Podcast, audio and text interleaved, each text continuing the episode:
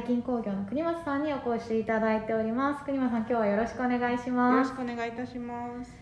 はいあのここまでですねえっ、ー、とちょうどこれで4人目5人目のゲストになりますが、はい、企業の中であのダイバーシティ推進だったりインクルージョンの活動をされているのは国松さんが初めてになりますのでぜひその辺りもあのお伺いできたらと思っております。はいということですごく今日お話できるの楽しみなんですけれどもまずはあの聞いていただいている方向けにあの簡単に国松さんのご経歴ですとか自己紹介をお願いしてもよろしいでしょうか？はいわかりました。えっ、ー、と私国松優樹と申しましてで今大金工業で入社自体はまあ9年目になるんですけどあの現在はあの、まあ、テクノロジーイノベーションセンターという、まあ、オープンイノベーションとかを扱う部署であの多文化共同だったりあのダイバーシティマネジメントの施策を考えるといったような仕事をしております。で私自身ちょっといろいろこうあの動いてきているというか社内でもいろんな経験をしてきておりまして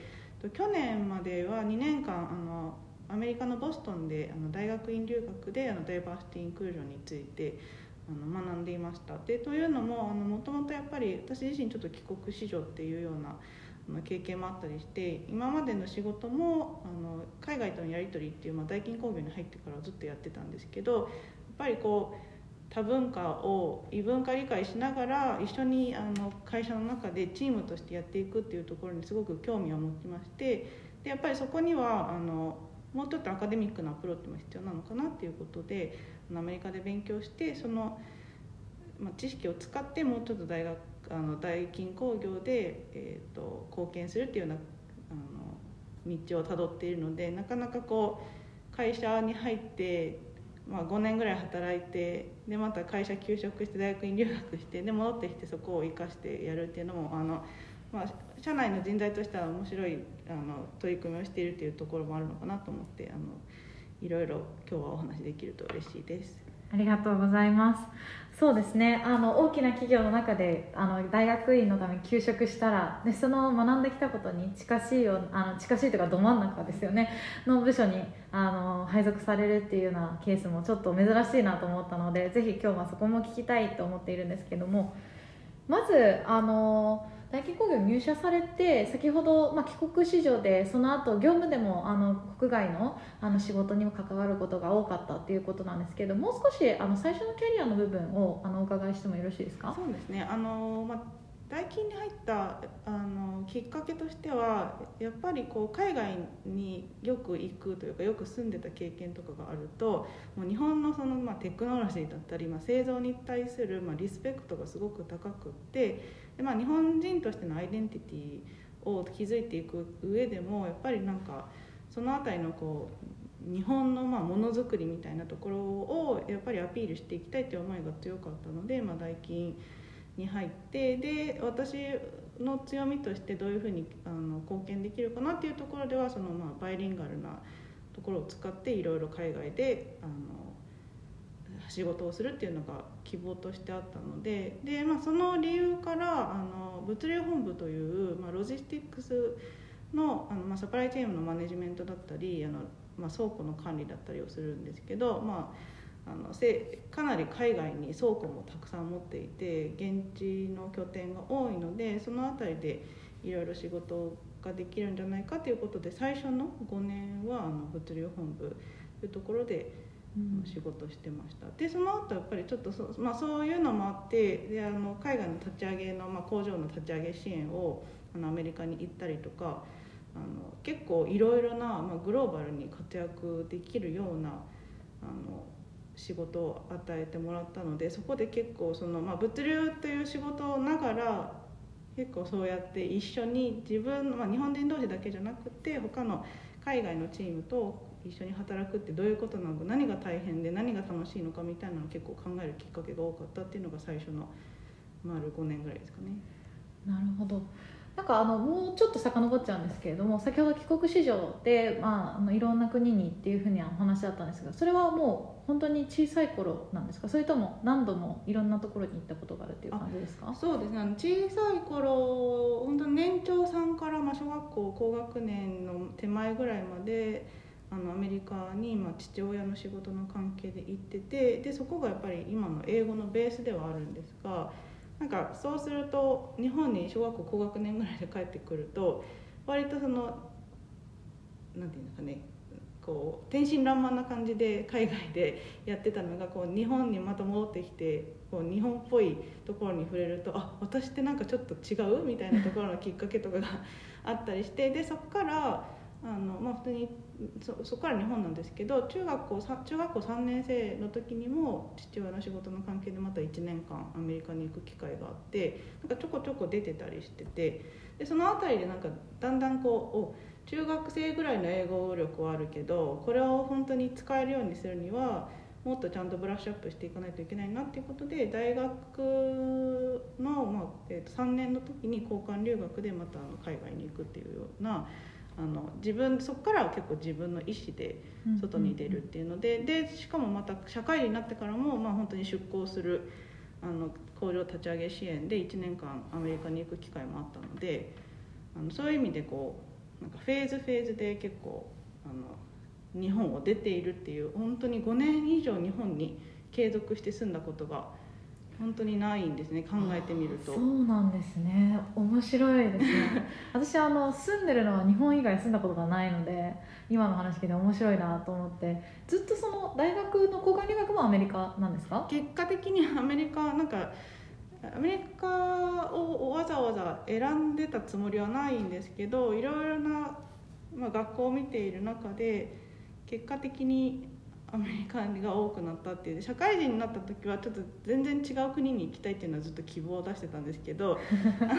アメリカンな英語ってやっぱりアメリカ人と対等に付き合える方があの仕事上優位に働くっていうのであの結局社会人になってからもアメリカに出向するっていう。まあ会社として一番こう人材のスキルとか強みを生かした時にやっぱりアメリカに行ってくれっていうことだったんです、ね、なんかもうちょっと他の国もあの、うんうん、住む経験をしたいなと思いつつ結局アメリカと日本を行ったり来たりっていう感じで。すああなるほど。ありがとうございます。でもなんかそこでダイキンっていうそのいわゆる、まあ、世界的にも認知されていて日本の国内でも本当にあの伝統的なメーカーとして認知されているところの、まあ、看板を背負ってといったら大きいかもしれないですけど国外でやるという経験を積まれて、まあ、現地の現地採用のあの国外の方ともいろいろ仕事されてたってことなんですが、まあ、それ自体ご自身も多分楽しくあのお仕事されてたかなというふうに聞いていてあの感じたんですけれどもそこからもう少しあの一回なんですかねキャリア上は少しストップするというか仕事っていう部分から離れてアカデミックの分野でもう少しあの学ぼうっていうふうに思ったのはどういう経緯がありますか？そうですね本当におっしゃるようにそのアイデンティティの部分で自分がなんかその日本を背負ってだったり、まあ、大金工業とまあ日本っていうそのなんかを背負っていろいろこう海外とまあ架け橋的につなぐっていう仕事がすごくまあ面白くってでそこで私自身がやっぱり日本で、まあ、育った人よりもやっぱりそこのちょっとした外の感覚の感度が高いっていう部分が本当に仕事をするようになってからあ結構使えるかもっていうそのなんか意識が高まったところがあったのでの物流の仕事の中でそういうスキルを生かすというよりかはもしかしたらその異文化理解かつ、まあ、多文化で一緒に仕事をするっていう人の中でな何かそのチームビルディングだったり、まあ、お互いの理解促進みたいなところをなんか専門にやった方がなんかそういう人って意外といないんじゃないのかなっていうのがあの自分の仕事をしながらそのスキルを使うっていうよりかはなんかそこ専門であの、まあ、潤滑剤じゃないですけどやる人がいないと今後こうグローバルにやっぱり。いろんな会社でも日本企業でもこう戦っていく中ではやっぱりそこがもっともっとプラスしていった方がいいなっていうところがあったのでなんかそうなった時にあでもそれって今自分のまああるある程度その時まあ5年目ぐらいだったので5年ぐらいのまあ経験しかなくってでロジスティックスでやるやらないってなったらじゃあ今後どうしようかなどうやったら自分のそのやりたいことを突き進められるのかなっていうふうに考えた時にあじゃあ一旦なんか体系的に学んだりもうちょっとなんかファンデーションというか自分のベースがあった方がいいなっていうのを思ったのでなんか大学院もともとちょっと大学院修士ぐらいは欲しいなっていう思いはあの別にもあったのでなんかやっとやりたいことが見つかったかなっていうので大学院の留学を、まあ、検討するに至ったっていう感じですかね。うんうんうんじゃあまあ、あの企業で働くこと自体の面白さっていうのを感じていたけどもう少し、まあ、より興味のある分野っていうのでやっぱり多文化での共同とか、うんそこをこうコミュニケーションをちゃんとつないでいくとかチームビルディングっていうのにより関心を持って突き詰めたくなってみたってなったっていうところでかね。そうですすね本当になんかそれで、そのまあ、小さな経験ですけどその1年ぐらいのなんかスピード感ある工場の立ち上げみたいなところでなんか組織自体がなんかこうトランスフォーム変わっていく姿を見見るのがすごく面白くってなんかあんまりこう理解し合ってなかったチーム同士がなんかこう理解し合ってでかつなんか力を合わせて、まあ、何かに向かってなんかできたっていうなんか経験がすごい大きくってこれって多分もっともっとみんな感じるべきだし本当にいろんななんか、まあ、いわゆる日米のなんか融合チームでなんか解決できなかったことがより今までもしかしたら日本人のチームだけだったら出てこなかったような答えが出てきたりするような場面もあったのでなんかそこはやっぱ実感値として絶対必要だっていうのが思ったっていうのが本当になんか組織組織組織学とかってそこで初めて結構なんかちゃんと学びたいかもって思ったきっかけです。なるほど。いやなんか今の話聞いてアンダーハルでもやっぱりこう多文化の共同とかダイバーシティとかなんかこうカタカナインクルージョンとかってなかなか伝わりづらいところがあってやっぱり体験してもらうのが早いなって思うんですけど、まさにそれをこう目の前でキャリアの中で発見してその面白さを見たからこそこれをもっと自分が作る側になっていきたいっていう思いが芽生えたそうですね本当になんかしかもその時はなんかうんあ結構日本からもいろんな、まあ、あの工場からいろんな部署から来ているメンバーもいたので意外とその日米だけの、まあ、ぶつかり合いだけじゃなくって、まあ、いろんな意見そういうなんか出身工場が違えば意見も違うしっていうなんか私自身も別にあ日本人同士でも結構も持ってるもの違うよねっていうなんかそこも気づいたのが大きくって。なんかそれってやっぱりそのまあ今本当にダイバーシティインクルージョンインクルージョンみたいなところにすごい興味が持ったのもなんか私たち自身も思ってる以上にみんな違うものを持ってるよっていうところもなんか分かることが必要だなっていうのはすごい思った時ですね。なるほどその、まあ、そういった問題意識とか、まあ、好奇心であの院に進まれたっていうことなんですが実際に、まあ、あの2年間という少しあの集中してその分野について深く学んでみてご自身としてはこう得たかった答えとか仮説とか、得られたのかそれともまだちょっとまだもうちょっと探りたいなっていう感じなのかどんな発見がありましたか？そうまあ、大学院の2年間は本当にこう、まあ、一からそういう特にアメリカではそういう、まあ、ダイバーシティとかインクルージョンってもう、まあ、ある意味テキストブックレベルであの授業とかもあるので、まあ、そういうなんか例えばなんかイズムの違いみたいなそのジェンダーだったりあの、まあ、ジェネレーション的なその年代だったりそういうなんかそもそものまあ属性ごとのなんか違いによってあの、まあ、バイアスがかかるとかもうなんかそもそもの概念みたいなのを結構根本から学べたっていうのはすごいやっぱり大きくってなんかなんとなくは分かってたけどやっぱりこういう言葉があってこういう定義があってこういう考え方としてもうやっぱり確立しているものがあるんだなっていうのを、まあ、自分の中で割とはっきりできたのはすごい大きかったのと、まあ、そういうちょっとそういうビジネス寄りのあの組織変革のやり方の手法だったりあの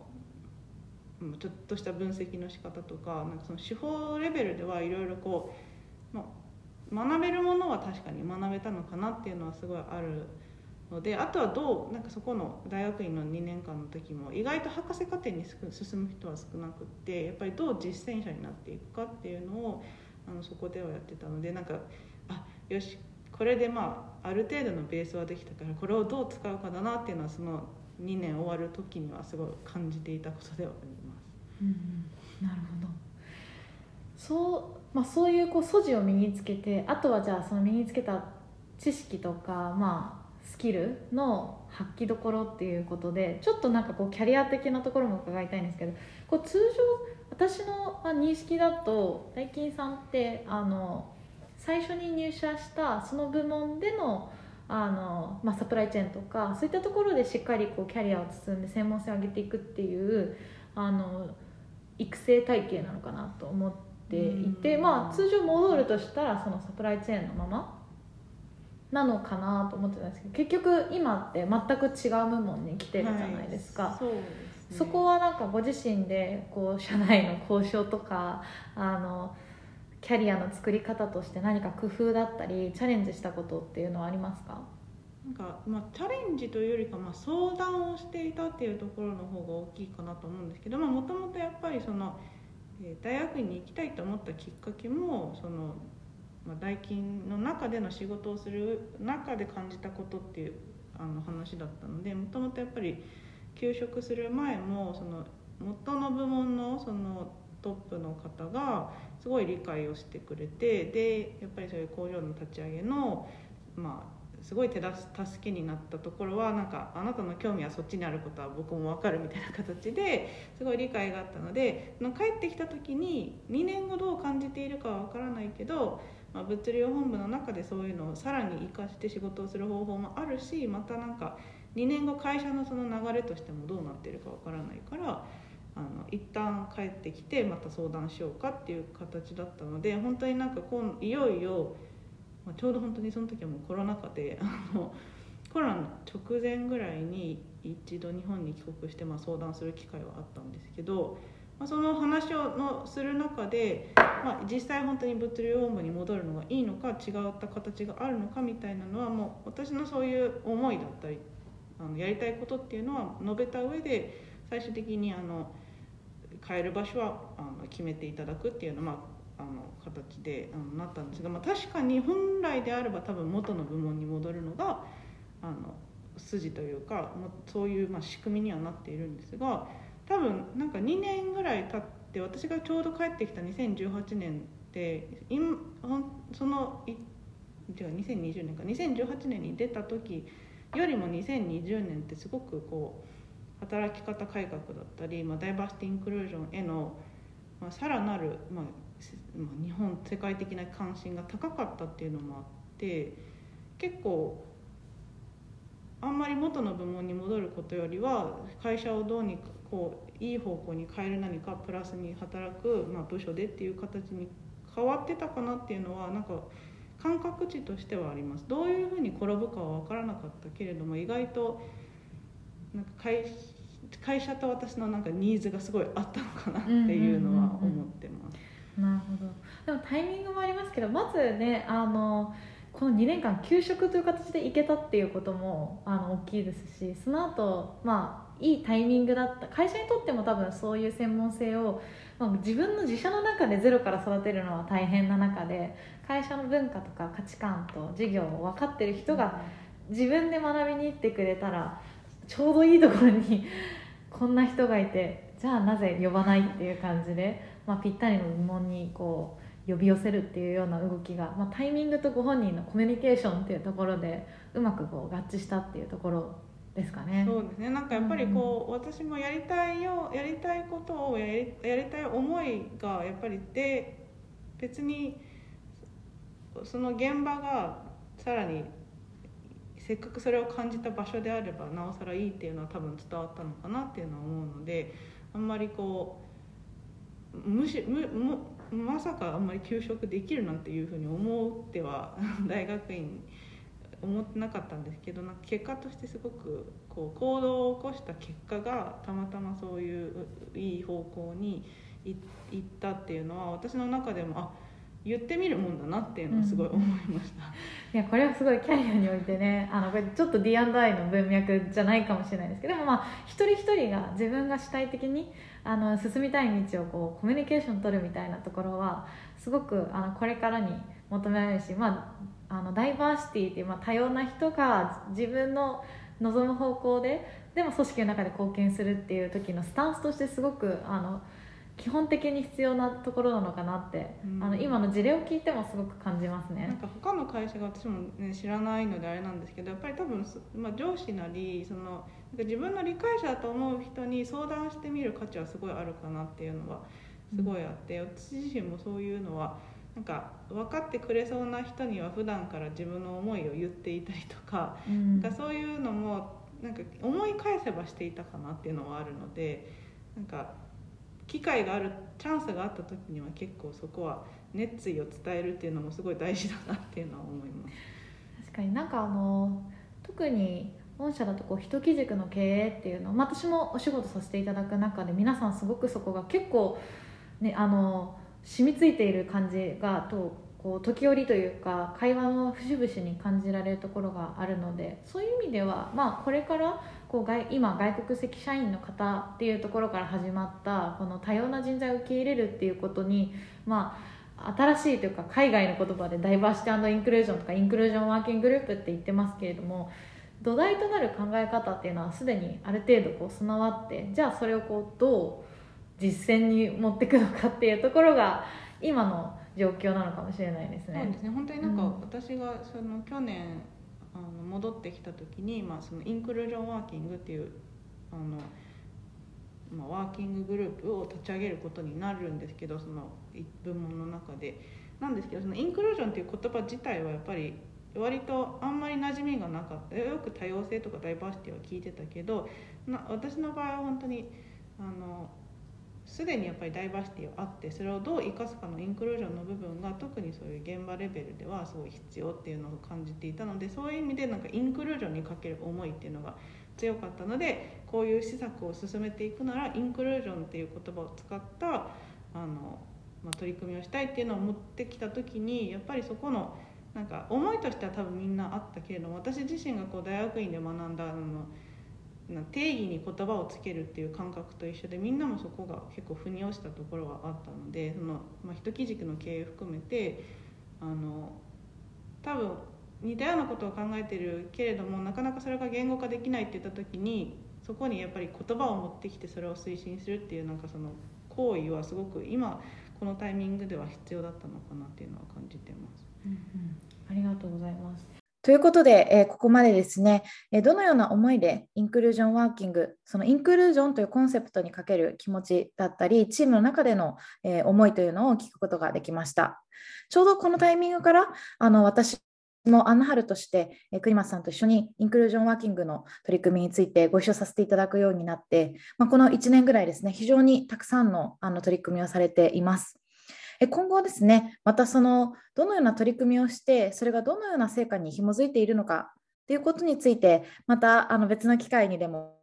え詳しくお話を伺っていきたいと思います。まずはですね、どのようにこのインクルージョンワーキンググループが立ち上がっていくのか、それはあの企業の担当者の方、ダイバーシティ推進を考えられている方にとっても非常に参考になるお話だと思いますので、ぜひ皆さんの企業の中でも、えこちらを聞いていただいている方にも参考にしていただければと思います。改めて国松さんありがとうございました。